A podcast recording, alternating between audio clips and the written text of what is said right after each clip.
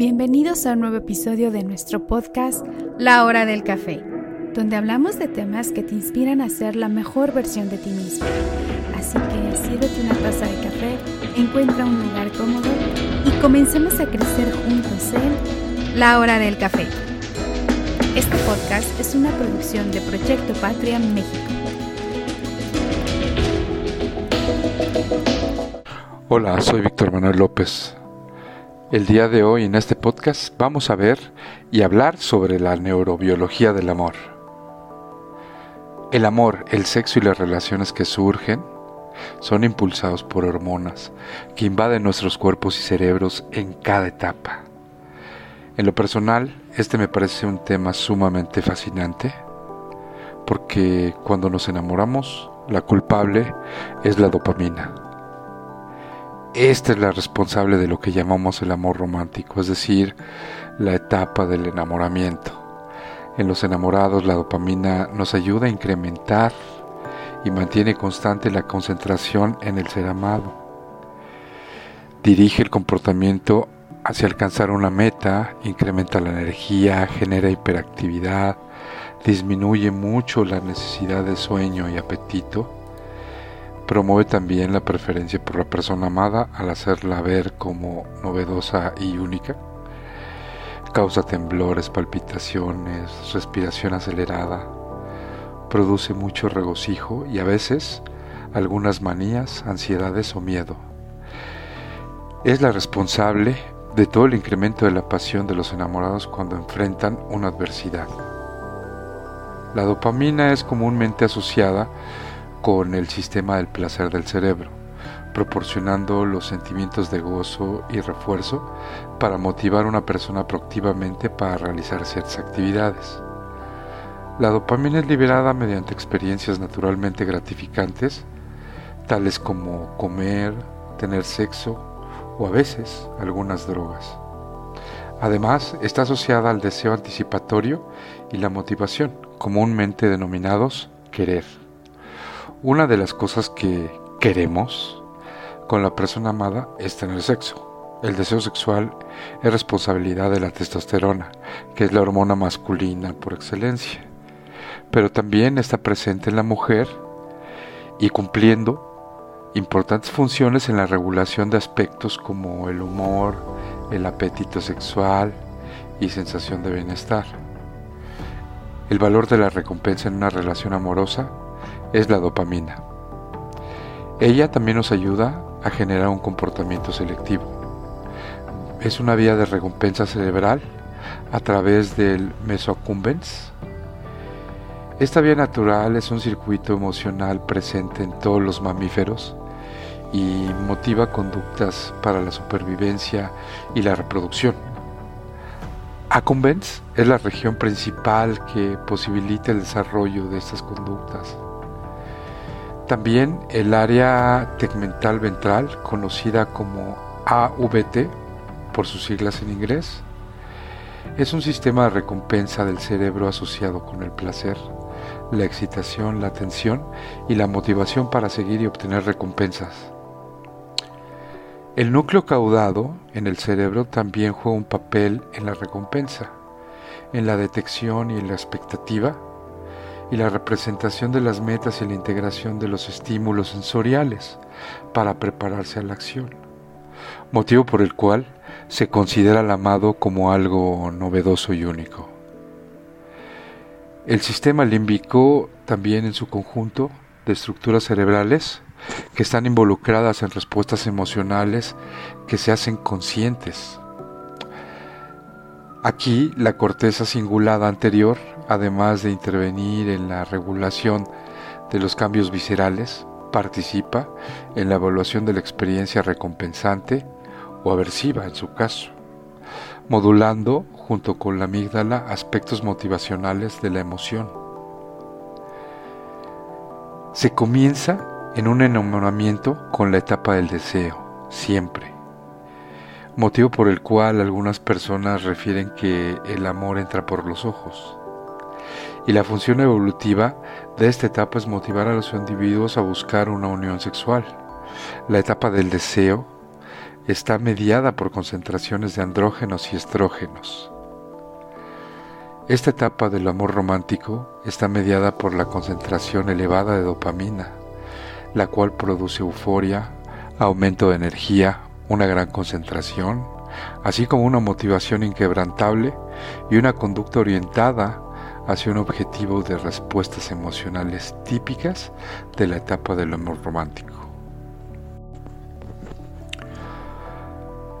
La actividad de la norepinefrina está relacionada con una gran hiperactividad, insomnio, pérdida de apetito, temblor, taquicardia, ansiedad, miedo, algunos de los padecimientos que tenemos cuando estamos enamorados, las cuales son respuestas físicas típicas en esta etapa. La serotonina también es una sustancia involucrada en la neurobiología del amor romántico. Aquí también los eh, niveles de testosterona que son heredados, eh, por eso cada cual, cada persona es diferente y es difícil encontrar a otra persona con la misma cantidad de ganas que tenemos nosotros a veces. Estas dos hormonas la dopamina y la testosterona interactúan de tal manera que, como muchos saben por experiencia, el deseo sexual puede originar amor y el amor puede incrementar nuestro deseo sexual. Si tenemos suerte, el sexo con la persona de la que estamos enamorados, que nos gusta, cuando sentimos cierto placer sexual, están actuando la serotonina y la norepinefrina. La serotonina es la hormona del humor y del placer. La serotonina inhibe el enfado, la agresión, el apetito, el vómito y regula temperatura, el amor y sobre todo también el sueño. Todo esto es un cóctel de hormonas que es muy importante que adicionalmente se libera justo después de la eyaculación o un orgasmo provocando un estado de placer y tranquilidad. Regularmente en esta etapa nos dan ganas de dormir. Una característica importante del amor romántico es el pensamiento obsesivo hacia otra persona que es amada. Por lo cual no es raro que los amantes pasen gran cantidad de tiempo pensando en la persona de quien están enamorados se realizó un estudio para fundamentar esta hipótesis, en donde se evaluaron 20 sujetos profundamente enamorados, 20 sujetos con trastorno obsesivo compulsivo, que no estaban medicados y 20 controles normales, a los cuales se les conectaron 20 mililitros de sangre. Y recolectando esta sangre eh, se procesó con el fin de ver la densidad del transportador de serotonina en las plaquetas. Los resultados nos indican que existe una disminución de la densidad del transportador de serotonina en las plaquetas de los sujetos enamorados, similar a la de los pacientes que tienen trastorno obsesivo compulsivo, mejor conocido como TOC. TOC. Eh, el hallazgo no encontrado en los controles sanos. En esta hipótesis, pues se puede explicar parcialmente el proceso de, eh, de pensamiento obsesivo que se presenta durante este amor romántico. Se ha documentado que la etapa del amor romántico tiene un periodo cuya máxima duración es de tres años y en donde paulatinamente comienza a presentarse una regulación a la baja de todos esos receptores de dopamina por lo cual disminuye la actividad de este neurotransmisor, motivo por el cual disminuye también la atención dirigida hacia un objeto específico, es decir, el ser amado. Esta parte es muy importante porque empieza otra etapa de enamoramiento. Al terminar esta etapa del amor romántico comienza a presentarse otro tipo de amor, el cual se desarrolló para permitir que nuestros antepasados vivieran con su pareja el tiempo suficiente para crear un hijo durante la infancia. Esta etapa es la etapa llamada del apego, la cual es un tipo de amor más apacible, de calma, paz, con más seguridad, que se siente a menudo cuando hay una pareja duradera. La norepinefrina o noradrenalina produce una excitación sexual. Por eso a veces no sabemos qué está pasando en, nuestro cuerpo, pero tenemos ese sentimiento, regula esa emoción del amor.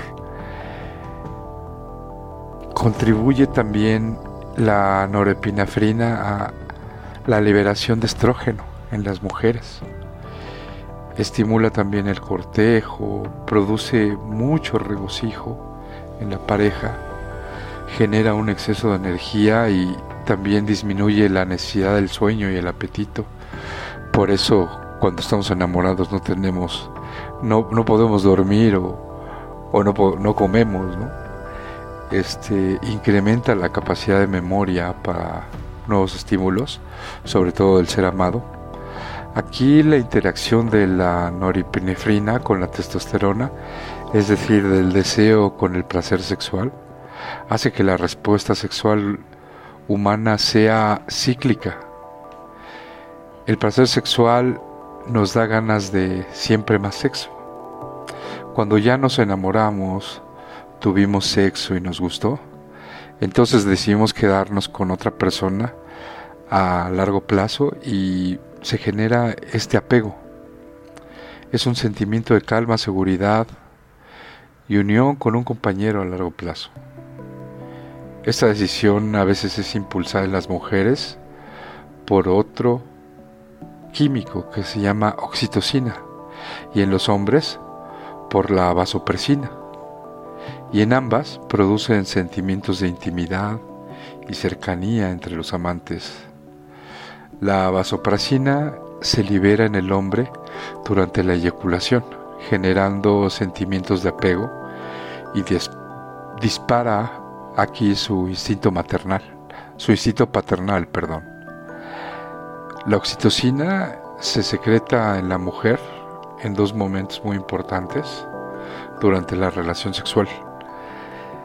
La estimulación de los genitales y o pezones y en el momento del orgasmo. La interacción de estas y otras hormonas y sus sitios de influencia cambian mucho con los años. Por eso las relaciones y los sentimientos que asociamos al amor van evolucionando. A veces de la locura de los primeros tiempos a la calma y seguridad que se consigue con, con el tiempo. La etapa del apego está mediada biológicamente por la concentración de la vasopresina sérica y la oxitocina. Durante, los, durante el orgasmo, eh, los niveles de vasopresina aumentan de forma espectacular en los hombres y los de la oxitocina se elevan mucho en las mujeres. Estas sustancias químicas eh, contribuyen a la sensación de un sentido de fusión y cercanía, de un apego con la pareja que se siente posterior a una relación sexual satisfactoria. Entonces podemos ver que esta parte tiene toda una neurobiología, el amor, porque contamos con sistemas neurales que nos ayudan a permitir determinados estímulos que de alguna manera predicen una probable ventaja en la supervivencia y la adecuación reproductiva. De igual manera, estos sistemas nos ayudan a evitar eh, estímulos predictores. Eh, de lo contrario, y bueno, el reto del amor es entender los mecanismos naturales que inciden en las preferencias de pareja para aprovechar la ventaja de nuestra capacidad de crear vínculos afectivos. Entonces, hay una serie de químicos que en la etapa del amor romántico como la dopamina, la norepinefrina, la serotonina y bueno, este trastorno obsesivo compulsivo que es muy común en esa etapa. Y ya en una segunda etapa del apego vemos que la vasopresina sérica, la oxitocina, la testosterona y los estrógenos, tienen una gran influencia en lo que nosotros sentimos, que es ese gran misterio que se llama amor.